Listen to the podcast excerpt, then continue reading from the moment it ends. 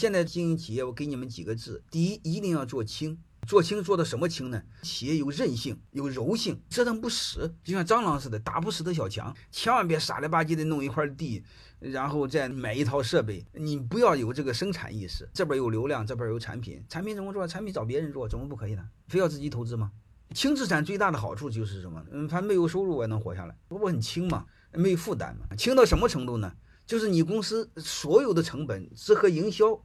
和业务成正比，有业务就有成本，没业务就没成本。你不死，一定要做轻。再就是做扁，做扁是降低管理的成本。再另外做软，做软是什么？就是没有重资产，全是无形资产。公司要么就是品牌，要么就是技术，要么就是人，其他东西没有。然后你说你把我收了，收了就收了吧，什么也没有。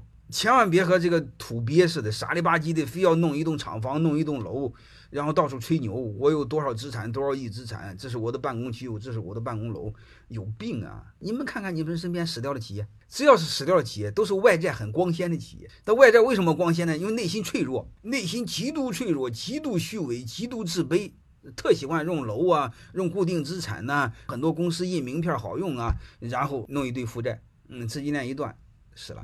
可怜之人必有可恨之处，建议你们把这个事看透，把内心做强大。欢迎大家的收听，可以联系助理加入马老师学习交流群：幺五六五零二二二零九零。